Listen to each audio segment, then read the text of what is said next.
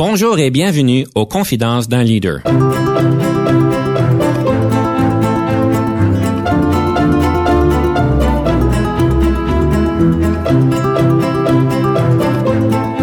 Ici Denis Lévesque, coach en leadership. Nous avons donc l'honneur et le privilège de recevoir en studio des leaders qui ont marqué leur communauté afin d'apprendre de leur expérience et de s'inspirer de leur sagesse.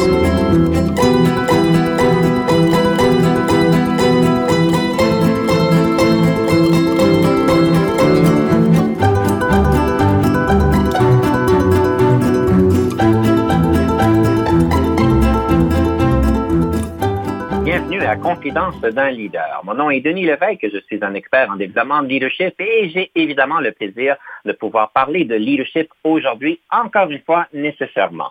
Aujourd'hui, nous allons pouvoir avoir en fait un, temps privilégié pour faire une réflexion approfondie, approfondie, c'est-à-dire sur la culture d'équité, euh, l'antiracisme, et puis on va parler aussi de la résilience, comme d'habitude, et la flexibilité sociale, comment est-ce que c'est important pour quelqu'un pour être résilient, d'être flexible au niveau social, et j'expliquerai tout euh, quand on va arriver à ça, et bien évidemment. Pour nous aider à naviguer euh, cette thématique, aujourd'hui, nous avons le plaisir de recevoir Mme Paige Galette, qui est une consultante en enjeux antiracisme et équité. Bonjour, Mme Galette. Bonjour. Vous êtes au Yukon à Whitehorse et j'entends dire qu'il y a eu de la neige par chez vous. Oui, c'est bien cela et on l'a accueilli avec grand bras. Ben, j'espère que vos bras sont énormes parce que vous pouvez garder votre neige tant qu'à moi. C'est bon de la garder un petit peu plus longtemps, pas de la donner tout de suite. Parfait. Madame Page, vous avez quand même une expérience bien intéressante. Vous êtes reconnue pour des belles choses, évidemment, quand on parle de la question d'antiracisme et d'équité. Euh, vous avez été vraiment une organisatrice de différents mouvements, de différentes organisations. Vous avez été, euh, en tout cas, je vais nommer quelques affaires. Vous avez travaillé au Yukon depuis, en fait, un bout de temps. Vous avez été managing director du Gwendac Theatre. Vous avez été regional representative de, pour la PSAC, évidemment. Vous avez été avec les étudiants dans le Yukon College, au Student Engagement Coordinator, comme on dit. Alors, vous avez énormément d'expérience, évidemment aussi avec les étudiants. Vous avez aussi travaillé à l'Oasis Centre des femmes comme une officier des relations euh, communautaires. Alors, vous êtes vraiment dédié à tous ces côtés de mouvement, de changement social, si je peux euh, extrapoler un peu votre expérience. Est-ce que c'est bien ça? Oui, ben oui, c'est bien ça. J'ai aussi euh, travaillé à la FESFO. Je reviens dans mes racines un peu de leadership. Je pense que euh, la FESFO m'a vraiment formée en tant que leader, mais aussi de, de comprendre cette question de part et pour et de d'équité des personnes. Effectivement. Vous avez travaillé pour le Parti néo-démocrate, si je suis si je me rappelle bien, si je vois bien, en 2014. C'est bien cela. Vous avez même travaillé dans la, on pourrait dire jusqu'à un certain point dans la politique. Oui, dans tous les penchants de politique. Oui, c'est vrai. C'est quoi qui vous motive de travailler dans toutes ces belles causes-là pour nous aider, nous, en tant que société, à devenir meilleurs? N'importe quel travail que j'ai eu, c'est par le fait que ça, m'a attiré, mais ça, ça me reflète aussi. Le travail que je fais, je pense que c'est important de, quand on se lève le matin, d'avoir une motivation, euh, de faire, OK, là, je m'apprête à un changement spécifique.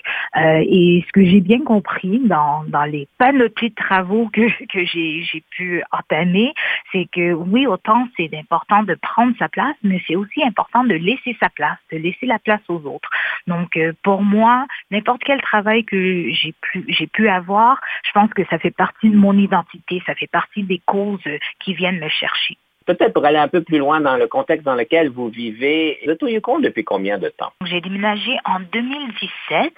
Je suis arrivée au mois de mai 2017 avec un peu de neige encore une fois. Je venais de déménager de Toronto.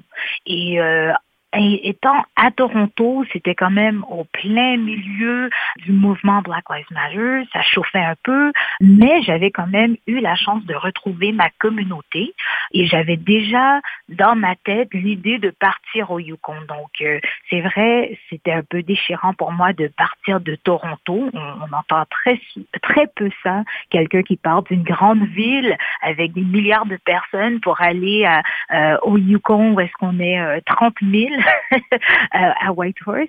Mais pour moi, ce qui était important, c'est d'aller retrouver une autre communauté, d'aller me repérer un peu, d'aller me retrouver dans les montagnes et euh, de pouvoir amener avec moi tout ce bagage dont j'ai appris euh, de, mon vécu à Toronto, mais aussi d'Ottawa, de London, Ontario, d'où je, d'où je suis, pour venir euh, ici et faire un partage à Whitehorse.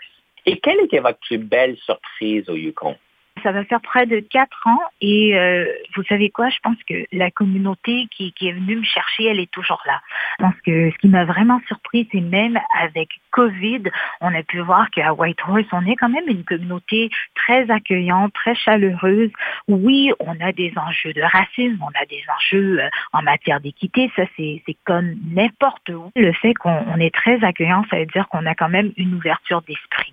Donc ça c'est la première. La deuxième, c'est notre et notre compréhension des Premières Nations.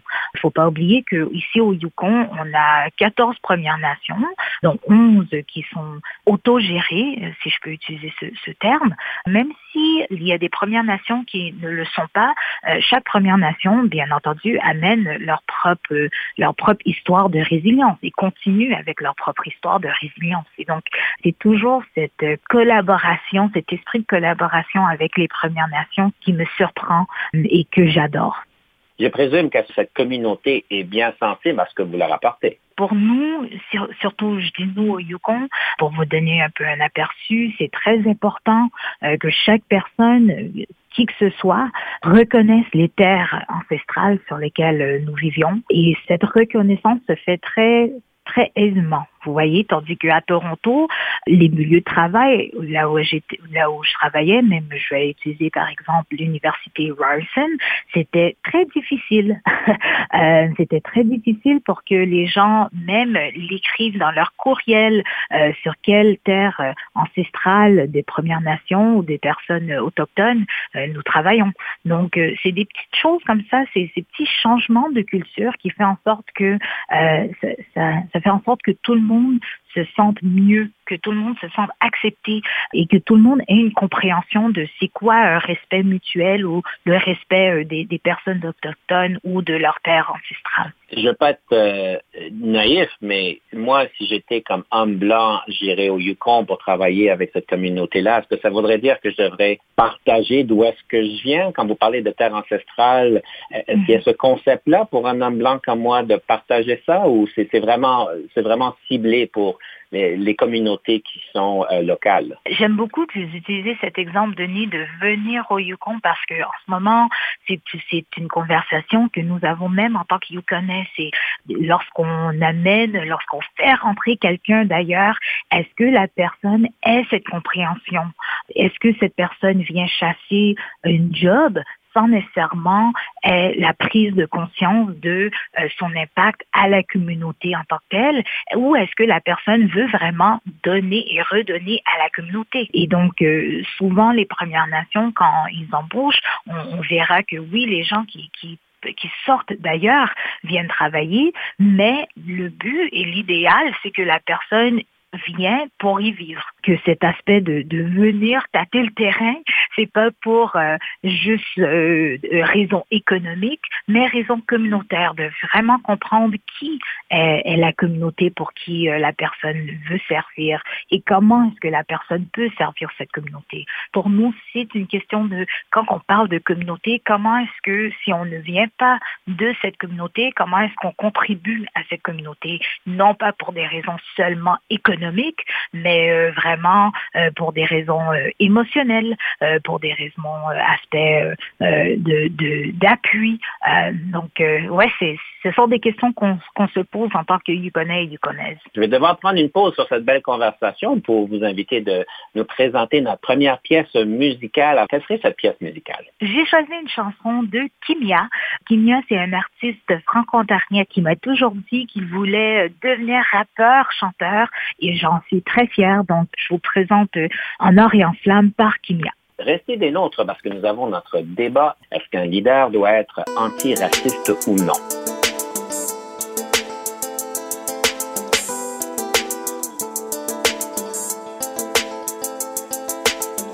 Fois de plus, je crie au ciel quand mon cœur s'effondre. Qu'on me pardonne je crois aux hommes et toutes leurs belles paroles. Dans ma tête, c'est le désordre, faut que je m'en sorte. Pierre et fort dans cet enfer en plein essor, faut que je m'en sorte grand. Grandir ici n'est pas un paradis fiscal, c'est officiel. J'aimerais me sentir libre comme Danielson sous les nuages. Original, j'ai plus d'un tour dans mon sac. Je taquine ta copine qui me kiffe quand je kick au mic. J'ai la niaque et ce n'est que le début, le R à mes côtés. Aujourd'hui, je suis coté chez l'armure du sang. J'ai des livres bourrés de lyriques, des livres, des couplets authentiques, tout simplement pour me sentir libre. Libre, je suis philanthrope, mon crew sur un piédestal. Les jaloux veulent ma chute au bord du gouffre, moi je reste calme. Le temps s'écoule sur les pendules de Brandon Giroir. Faut qu'on serre les coups, de coûte que coûte, moi je garde espoir. On veut vivre au soleil, les bras dans les bras, l'amour dans le cœur, on rêve de paix et d'espoir. On veut vivre au soleil, les bras dans les bras, l'amour dans le cœur, on rêve de paix et d'espoir. On veut vivre au soleil, vivre au soleil, vivre au soleil, vivre au soleil, vivre au soleil, vivre au soleil, vivre au soleil. Je voudrais vivre comme je veux, je suis qui je suis. Vivre, devenir vieux pour raconter tous nos souvenirs. Je veux vivre comme un grand, vivre pour nos parents, vivre pour nos enfants, ouais, vivre tout simplement. Enfin, enfant du marbre, j'ai tout connu, les joies, les misères. Perdu mes repères, perdu ma tête, que Dieu me pardonne. Genoux à terre, je rêve de vivre dans les étoiles, ouvrir mes ailes et m'envoler de la terre à la lune. Allume, allume une flamme pour tous ceux qui nous sont chers. La vie est éphémère, je traîne qu'avec les miens sur mon bateau mer. Et si comme moi tu rêves de toucher le ciel, viens, viens qu'on se rassemble, nous sommes les enfants du soleil. On veut vivre au soleil, les bras dans les bras, l'amour dans le cœur, on rêve de paix et d'espoir. On veut vivre au soleil, les bras dans les bras, l'amour dans le cœur, on rêve de paix et d'espoir. On veut vivre au soleil, vivre au soleil, vivre au soleil, vivre au soleil,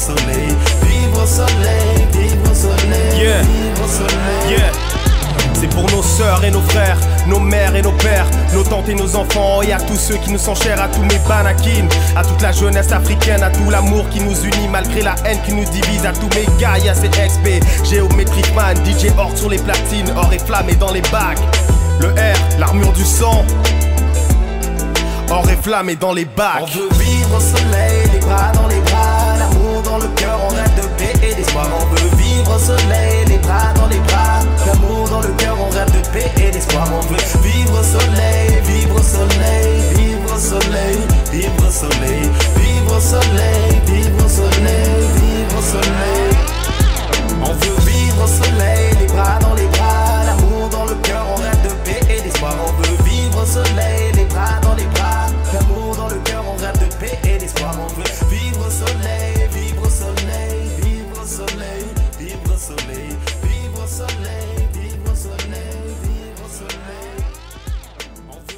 Ici Denis Lévesque. Si vous cherchez l'excellence en leadership, nous sommes intéressés à vous parler. Venez nous visiter à solutionoptigestion.ca.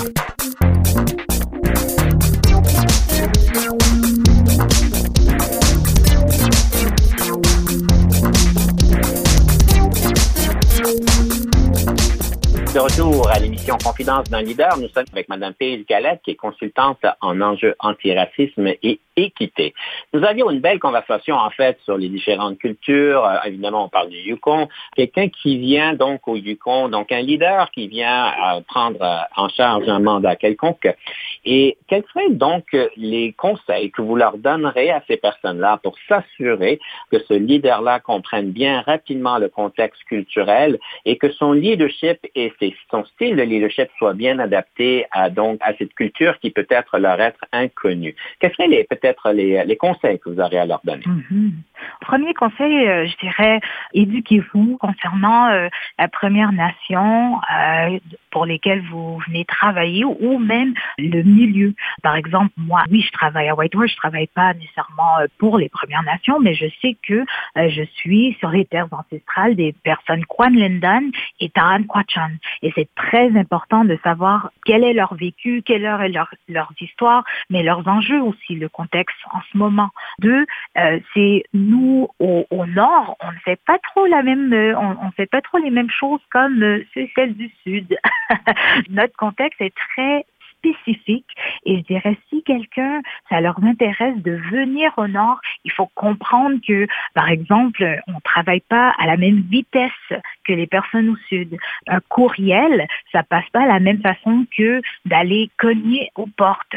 Donc euh, ce sont des petites choses très spécifiques qui font en sorte qu'on est on est spécial ici au nord est-ce qu'on est plus heureux? J'ose croire que euh, ce changement de vitesse fait qu'on est peut-être même plus heureux. Moi, je veux dire que oui, on est très heureux. Je dirais même que ce qui surprend la plupart des, des gens, c'est que en été, on ferme nos portes parce qu'on sait que c'est le temps d'aller euh, vraiment explorer, de prendre le temps de, de, de réfléchir, de, de, prendre de l'air dans les montagnes à canot. Euh, ça se fait très souvent des rencontres dans les montagnes. Donc, euh, c'est quelque chose que si quelqu'un n'est pas très actif ou actif, je ne pense pas que le Nord, ça, ça l'interpelle. Encore une fois, des petites choses, des petites nuances qui font en sorte que nous, au Nord, on est spécial. Et je présume que les fins de semaine remplies de Netflix, euh, c'est peut-être pas des, la meilleure place à aller. Pas l'été, non. Non, vraiment pas avec un soleil euh, tout chauffant euh, qui, qui est là toute la nuit, passé minuit. Non, Netflix, c'est pas trop notre genre. Par contre, en hiver, c'est le contraire. En hiver, c'est le temps de vraiment être ensemble. C'est sûr qu'avec Covid, c'est un peu différent, mais c'est plus lent en hiver. On, on prend le temps d'aller faire du ski, la raquette. On a aussi des temps de chasse. Donc, ce sont encore une fois des, temps où est-ce que ça, fait en sorte que le Nord, c'est pas le Sud. Madame Galette, c'est le temps du débat et je dois vous dire, chers auditeurs, que la thématique du débat me met particulièrement au défi. Madame Galette, vous avez proposé de débattre le côté pour que le leader, que chaque leader doit être anti-racisme. Et je peux pas m'imaginer pourquoi quelqu'un ne devrait pas l'être, mais je vais faire mon meilleur pour donner l'autre côté de la médaille sur la thématique, tout en gardant respect, évidemment. Alors, Madame Galette, est-ce que vous êtes prête? Absolument.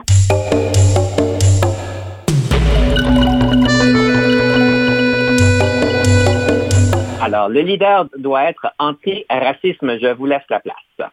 Parfait. Souvent, en tant que consultante, c'est mon domaine. Je dis aux gens, euh, il faut être antiraciste. Et on me demande pourquoi, pourquoi maintenant? Et souvent, je dis, ben, il faut pas attendre à ce que quelqu'un soit mort ou décédé, comme on a vu dans le cas de George Floyd ou de Abdirahman Abdi à Ottawa, pour être antiraciste. Quelques pistes pour être antiraciste et l'importance, c'est de un, il faut donner sa place pour tous et pour toutes. En tant que franco-ontarienne ou, ou en tant que francophone Québec, on peut comprendre que on veut nos institutions, on veut prendre l'agence de ce qui, est à nous, on veut nos services. Je remets la médaille pour dire c'est un peu du même genre pour les personnes racialisées. On veut prendre nos places, euh, que ce soit dans les leaderships euh, au sein d'un organisme ou encore on veut quand même pouvoir rentrer au travail et ne pas avoir un stress qui est par rapport à notre identité. Ensuite, je pense euh, pour euh, pour encore ramener là-dessus sur la, question d'antiracisme, surtout ceux et celles qui travaillent euh, à service un peu plus frontline, je pense que c'est important de savoir que on est dans une culture, on est dans un moment parce que on parle du bien-être à tous et à toutes, et ce bien-être, il s'agit de parler de racisme, il s'agit de rentrer dans les détails, de rentrer dans les actions pour assurer que ce soit notre conscience ou notre inconscience nos actions fait en sorte que tout le monde ait un bien-être social. Et finalement, je vous dirais, euh, rendu à 2020, je pense qu'on n'est plus dans cette question de pourquoi il faut l'importance d'être antiraciste. Je sais, Denis, vous allez, vous allez euh, donner les, les autres points, mais encore une fois, si on veut avoir un changement social, si on veut et on peut on l'a vu avec COVID, on peut faire ce changement social très rapidement. C'est important qu'on rentre en fait les personnes de différentes cultures, de différentes euh, façons de, de, vivre pour pouvoir avoir un meilleur milieu, non seulement au travail, mais aussi dans nos communautés. C'est un aspect communautaire vraiment. Madame Galette, vous avez vraiment bien démontré l'importance. Moi, ce que j'aimerais suggérer à nos auditeurs et aux leaders, euh, quand on parle d'être un leader antiracisme, je vais en fait prendre le parti pour dire oui, on devrait tous l'être. Mais je pense que la chose à clarifier, c'est qu'il est important qu'on le soit de notre manière. Parce que souvent, on a des impressions de ce que ça peut vouloir dire. Et nous savons tous que nous avons des personnes plus extroverties, plus introverties, euh, qui ont certains euh, traits de caractère qui peut-être les rendre plus gênés d'être ouvertement en train de discuter de, la, de, ces, bien, de ces bonnes choses.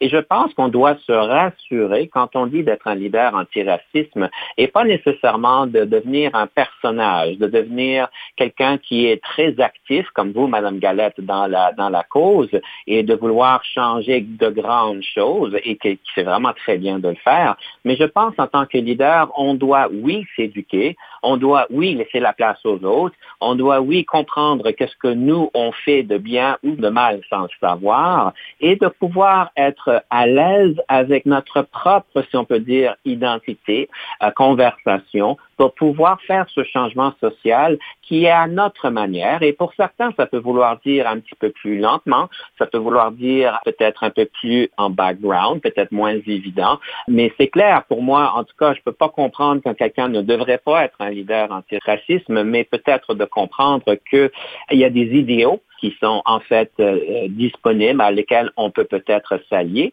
si on si ça fait partie de notre personnage et de notre confort, tant mieux. Mais sinon, je pense qu'il faut faire cette réflexion-là pour dire dans quoi je suis confortable, sachant que le statu quo n'est pas acceptable. En fait, Denis, je serais d'accord si vous étiez une personne racialisée. Souvent, on dit euh, oui, il faut être euh, à notre manière, mais n'oublions pas que nous vivions quand même dans, un, dans une culture où est-ce que tout est donné pour les personnes non racialisées. Tout est donné pour les personnes blanches. Et la cause antiraciste, elle n'est pas confortable s'il y a quelque chose à retenir, c'est qu'elle n'est pas confortable. On ne peut pas attendre, je mets entre guillemets, votre temps et votre manière, parce que ça fait des décennies et des décennies qu'on attend. On peut prendre par exemple le, cas de Madame Joyce Echequan, qui est une femme autochtone décédée euh, par euh, un système euh, raciste à Québec. Ça fait depuis très longtemps, on, dénonce le système, le racisme systémique dans les hôpitaux. et le plus qu'on attend, le plus qu'on perd des vies. Le plus mhm. qu'on attend, le moins que le changement et le progrès se passera, je dirais. Et finalement, euh, oui, souvent, euh, en tant que des, en tant qu'activiste, je peux faire peur aux autres. Mais j'aimerais rappeler que s'il n'y avait pas d'activisme, on ne serait pas où est-ce qu'on est aujourd'hui. Euh, on a des gens qui sont des activistes parce qu'on veut pousser, parce qu'il faut pousser, parce que, comme j'ai dit, il y a des questions qu'on a toujours aujourd'hui qui sont des questions très désuètes. Donc, oui, si vous étiez une personnes racialisées, je dirais absolument à votre manière. Par contre, pour euh, les, personnes qui nous écoutent aujourd'hui, qui, qui sont non racialisées, je vous dis d'écouter les personnes dont les expériences et dont le vécu en est issu. Madame Galette, je vous remercie de m'avoir permis de pouvoir mieux m'exprimer parce que le langage me manque et je ne voulais pas prétendre qu'on ne devrait rien faire euh, et qu'on devrait prendre une éternité à faire quoi que ce soit. Alors, c'était pas du tout ça mon impression. Alors, j'apprécie que vous m'éduquiez dans le langage que je dois et, euh, raffiner. En fait, vous me prenez à dépourvu. Je ne sais pas quoi dire. Je pense que vous avez gagné évidemment ce débat ici. Je ne mettrai pas un autre trou pour dire qu'il y a vraiment une raison de l'autre, mais je pense que c'est bon de pouvoir engager cette conversation. C'est bon de pouvoir avoir des vraies conversations qui peuvent peut-être être un peu inconfortables ou très inconfortables mm-hmm. dans le but d'apprendre et d'apprendre mieux pour pouvoir comprendre euh, qu'est-ce qu'on peut faire plus vite, tout de suite, pour aider à avoir un meilleur monde dans lequel on peut vivre. mais c'est vrai que j'ai pris un peu un côté euh, plus facile, mais je pense que c'est important d'avoir cette conversation et je pense que c'est important de, reprendre les énoncés qui sont dits parce que il y a quand même des gens qui sont contre le travail que je fais ou le travail que plusieurs activistes font et c'est important d'avoir euh, un peu euh, ce, deux côtés de la médaille pour notamment, comme vous avez dit, avoir le langage de dire voici pourquoi l'autre côté de la médaille est fautive. Je vous remercie quand même d'avoir euh, d'avoir essayé de, de, pouvoir avoir cette conversation et de pouvoir avoir un moment de réflexion pour ceux et celles qui nous écoutent aujourd'hui. Madame Galette, sur ce, je vais vous inviter de nous euh, partager la deuxième pièce musicale. La deuxième, euh, je me ramène à Ottawa. C'est Soul Jazz Orchestra. C'était possible que je rentre à Ottawa et que je ne vois pas un concert de Soul Jazz. Soul Jazz me manque beaucoup. Donc, je vous présente Warrior Merci beaucoup. Restez des notes après la pause. Nous avons donc la question du livre sur le leadership et nous allons aller plus loin sur le leadership antiracisme.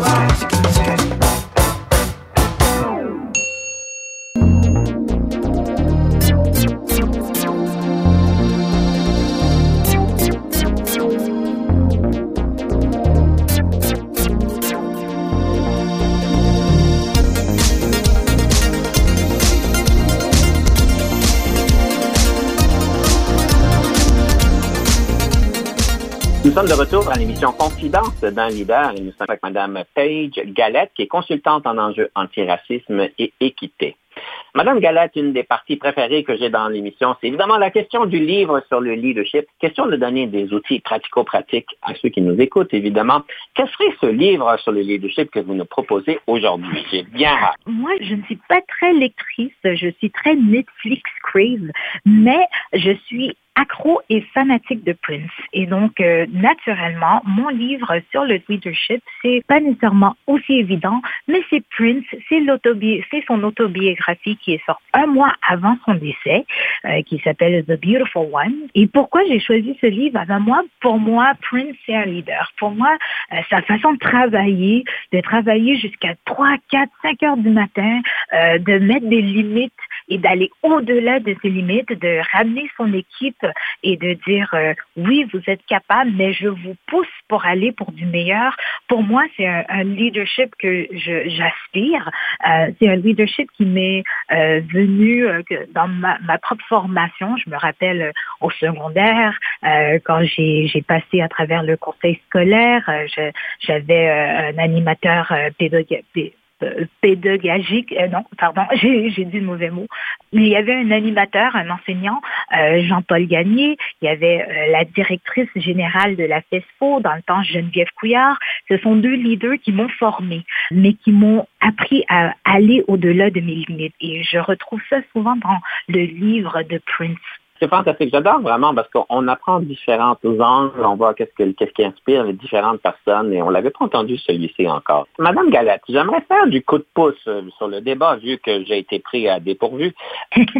un leadership anti-racisme. Éclairez-nous un petit peu ce que ça veut vouloir dire. Vous aviez trois suggestions à donner aux leaders pour qu'ils soient plus anti-racisme qu'ils le sont en ce moment. Tout d'abord, c'est quoi un leadership antiraciste?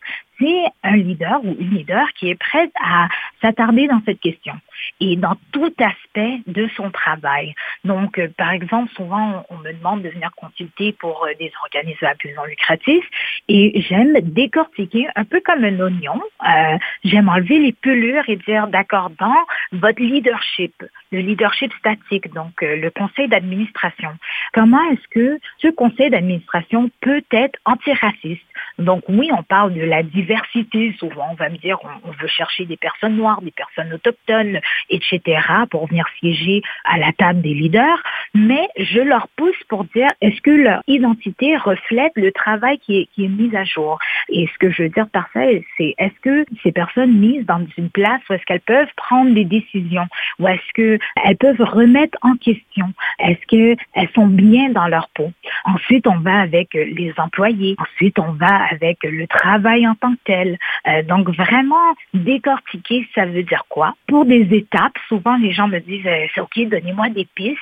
Euh, et je dis souvent ben un, c'est une éducation à longue vie, à longue durée. Et donc, oui, s'éduquer par l'entreprise, comme vous avez mentionné, Denis, des, des, vidéos, bien sûr de consultantes, de livres qui sont, qui sont à la disposition, mais aussi d'être à l'affût des enjeux.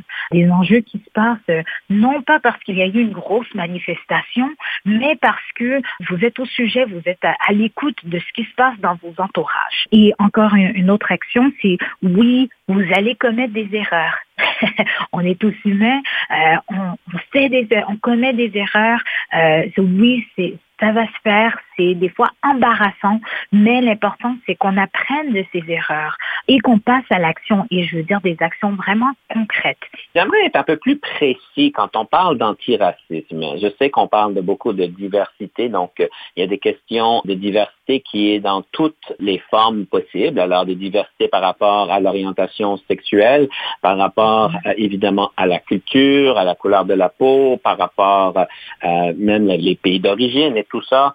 Quand vous dites antiracisme, est-ce que ça inclut tout ça ou est-ce que c'est, est-ce que ça se limite dans quelque chose? Bien sûr que ça inclut, je pense, euh, au terme l'intersectionnalité des identités. Nous sommes intersectionnels, nous, euh, nous, portons plusieurs chapeaux, plusieurs identités et je pense, encore une fois, si on veut créer une société antiraciste, il faut être conscient des autres euh, enjeux, des autres identités et des autres oppressions. je vous donne un exemple d'une personne noire qui peut être un Cet employé peut être noir, musulmane, avec une, difficulté ou avec un certain handicap. et donc, c'est important de voir comment assurer le bien-être de cette personne tout en non pas cochant les identités. Hein. Souvent, on, utilise ce terme de j'ai coché qui je, qui j'ai fait rentrer dans mon organisme, mais plutôt comment est-ce que ces identités ajoutent une meilleure compréhension de ce que c'est les, les enjeux, les challenges, les défis que cette personne vit au quotidien et comment contrer ces défis. C'est vrai que c'est important de savoir que la lutte antiraciste, c'est quand même une lutte euh, féministe, c'est quand même une lutte anticapitaliste, c'est quand même une lutte anticolonialiste. Ce sont des gros termes, des gros mots que j'utilise, mais c'est important de comprendre ces gros mots, comment ces, ces gros mots rentrent en action pour pouvoir les contrer ça nous éclaire beaucoup. Madame Galade, si vous le permettez, j'aimerais aller au segment de la rafale. Oui. Votre passe-temps préféré? Netflix. que pensez-vous du partage des tâches domestiques? Absolument. Gauchère ou droitière? Droitière. Votre meilleur moment en leadership? Avoir commis des erreurs, mais pouvoir en apprendre aussi. Apprendre de mes erreurs. Le leadership au féminin, est-ce que cela existe? Ah ben oui, j'en suis euh, un exemple. Le leadership, est-ce inné ou acquis? Je dirais plutôt acquis. Avez-vous toujours voulu devenir une leader ou est-ce un parcours de circonstances? Parcours de circonstances. En fait, j'adore rester chez moi avec mon chien euh, tranquille. Donc, euh, ouais, un parcours de circonstances la différence entre le leadership et la gestion? Leadership, je dirais, c'est euh, d'amener une équipe ensemble et de pouvoir euh, se démonter de ce, ce privilège d'avoir un pouvoir. Tandis que gestion, je pense que la gestion, c'est plutôt hiérarchique et de donner des instructions. La meilleure formation en leadership que vous avez jamais eue? J'ai donné gros cœur, gros coup de pouce à la FESFO qui a pu me former par l'entremise de le Parlement jeunesse franco-ontarien ainsi que la formation en leadership telle qu'elle, cet événement. En tant que leader, qu'est-ce qui vous frustre le plus au travail? Hmm, je dirais plutôt euh, ne pas être indépendant soit moi, je ne suis pas, je ne peux pas être indépendante, ou d'autres personnes qui ne, qui n'ont pas cette, euh, cette vision ou ce feu dans le cœur euh, pour aller chercher euh, les propres résolutions aux problèmes. Votre meilleure question d'embauche que vous posez aux candidats et aux candidates. C'est clair. Comment est-ce que cette personne est antiraciste? le yoga au travail, est-ce approprié? Oui, faut respirer votre application favorite d'un téléphone intelligent? Instagram, simplement parce que j'ai le plus beau chien au monde, c'est un bulldog. Et vos forces? Mes forces, ce serait le travail en équipe, ce serait surtout l'esprit critique et finalement de l'esprit de ramener les gens du négatif au positif. Dernière question, je pense que j'ai la réponse, mais que ferez-vous différemment au travail si la culture le permettait? J'amènerais plus de diversité au travail et j'assurerais que la diversité, elle soit comprise avec de l'inclusion, mais aussi de l'équité, que tout le monde ait sa part à jouer et sa part à donner. Nous avons donc conclu la rafale. Nous allons prendre une pause. Soyez des nôtres. Quand on revient, c'est le conseil du coach qui vous attend. On fait du coup de pouce la résilience.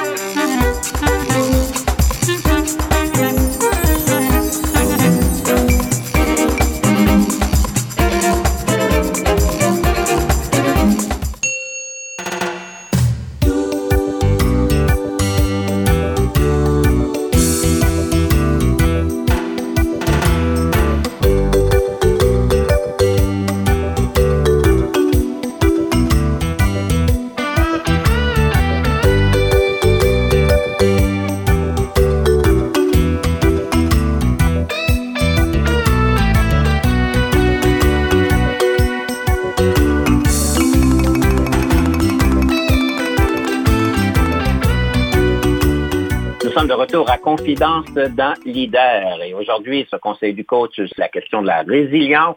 Évidemment, la résilience, un que j'appellerais un muscle que nous utilisons de plus en plus, qui est de plus en plus important, surtout lors de ce COVID que nous vivons et la deuxième vague dans laquelle nous sommes en plein milieu.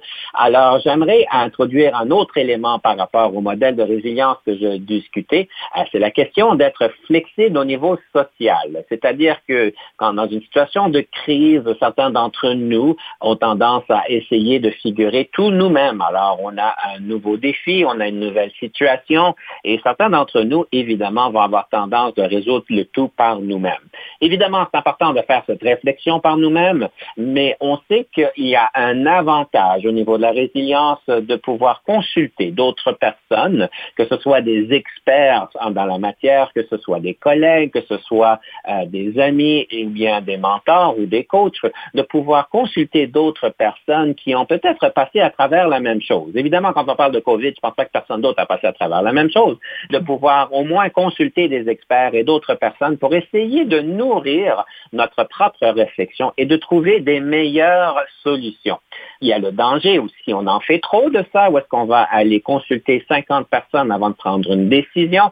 Évidemment, il y a un problème parce que, évidemment, ce n'est pas nécessairement très constructif. Mais ce que j'aimerais vous inviter de n'essayez pas de résoudre tout par vous-même.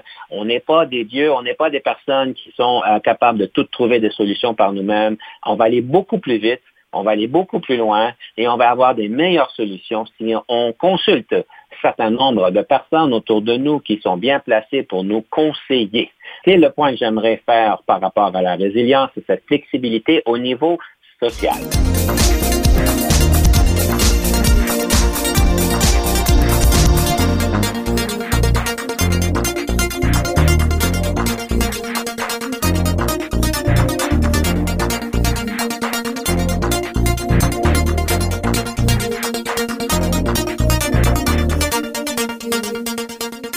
Euh, donc j'ai présenté ça. Votre réaction sur ce sujet? J'aime beaucoup ce que vous avez dit concernant euh, les consultations. Ici au Yukon, j'appelle ça un peu euh, la folie de la consultation. À tout bout de champ, tout le monde est consulté.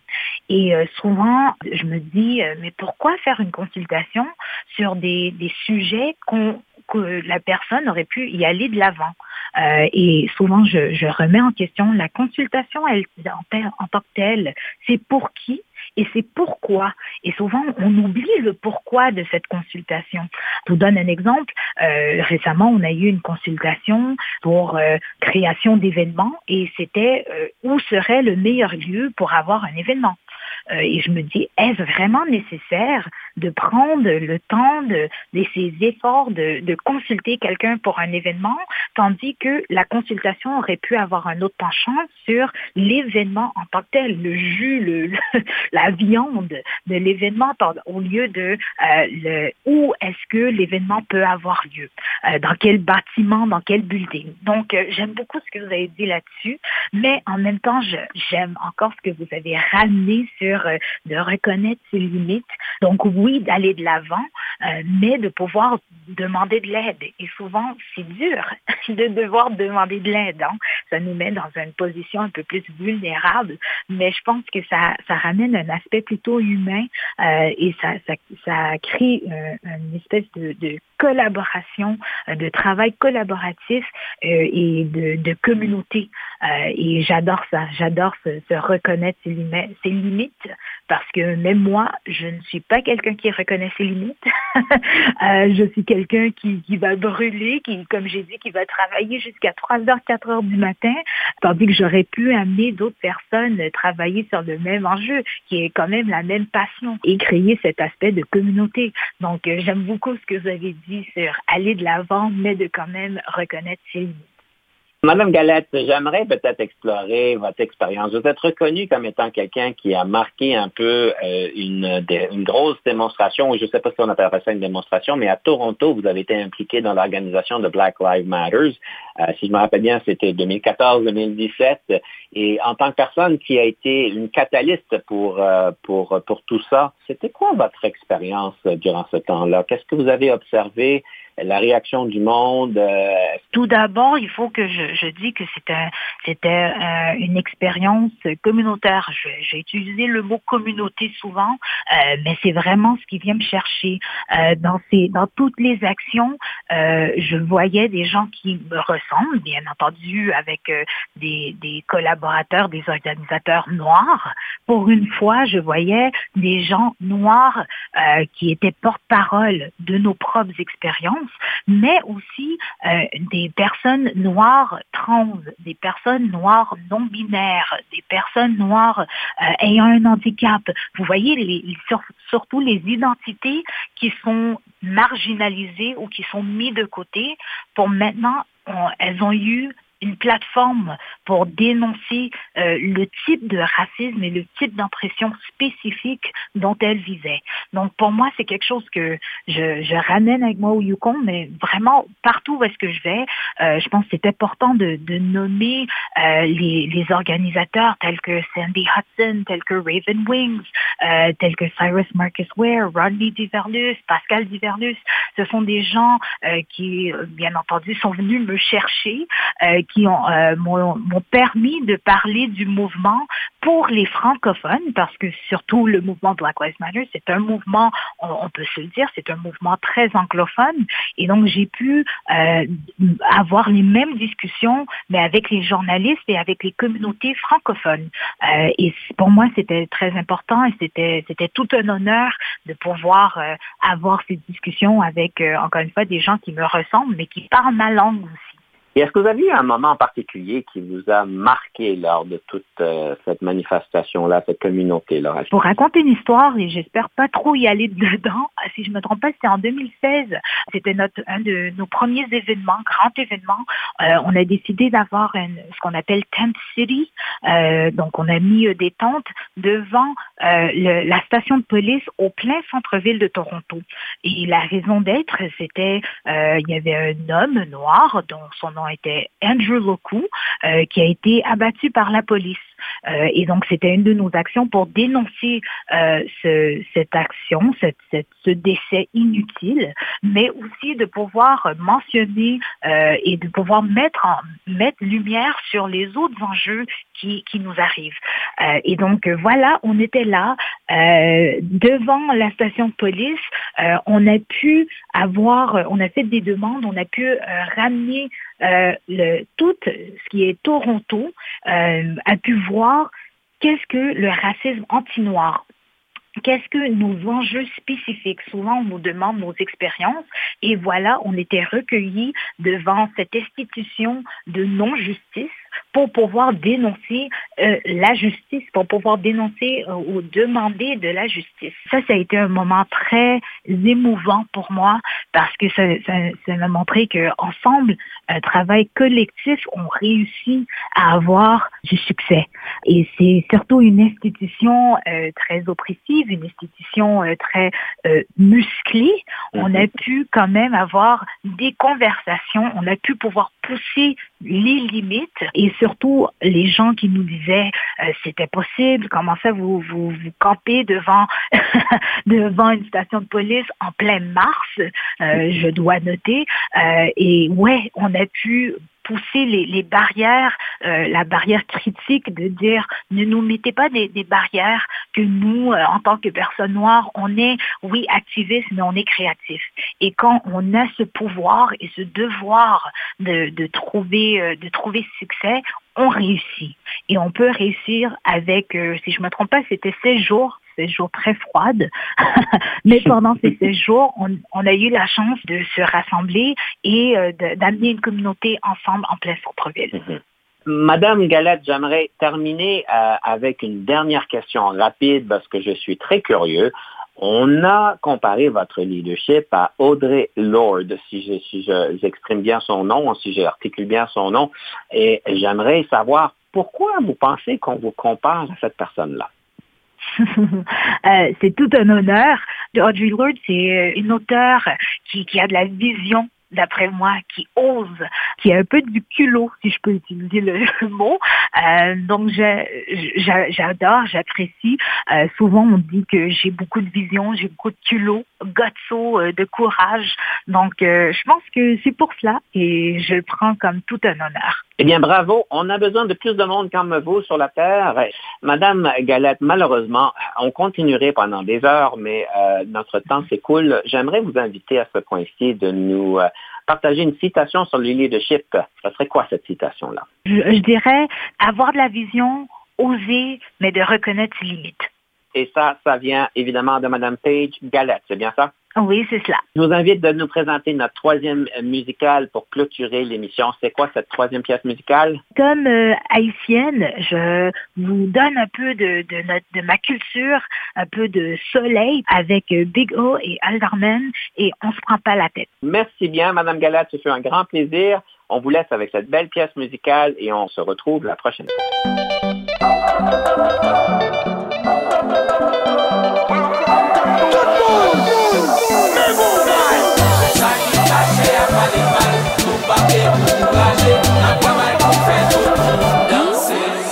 On se prend pas la tête, Quoi qu'il arrive, on va quand même faire la fête. On s'en bat ensemble, tout ça faut qu'on fête. Ne pas satisfaire tout le monde sur la planète. On se prend pas la tête, on se prend pas la tête.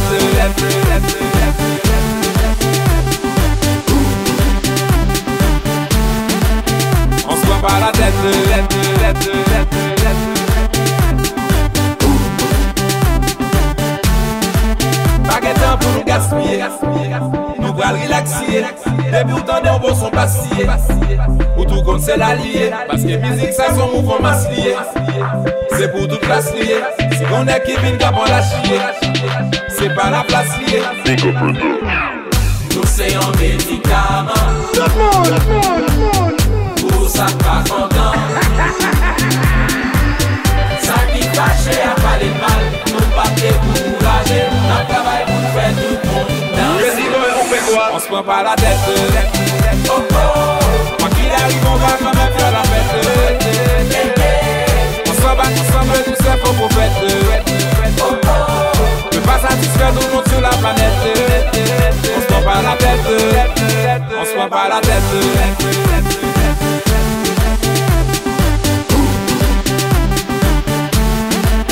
On se prend pas la tête.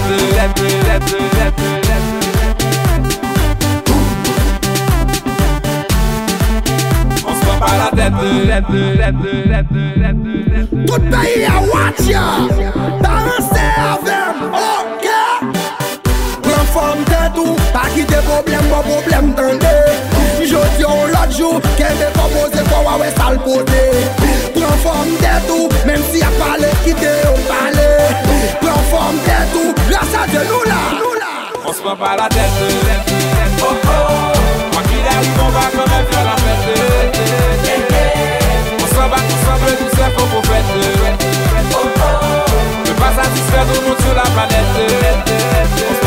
Tête. On se prend pas la tête. Comme ça.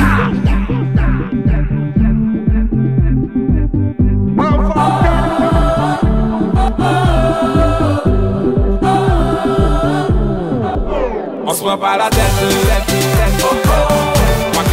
on va quand même faire la fête. On s'en bat ensemble, tout ça faut qu'on fête. Ne pas satisfaire tout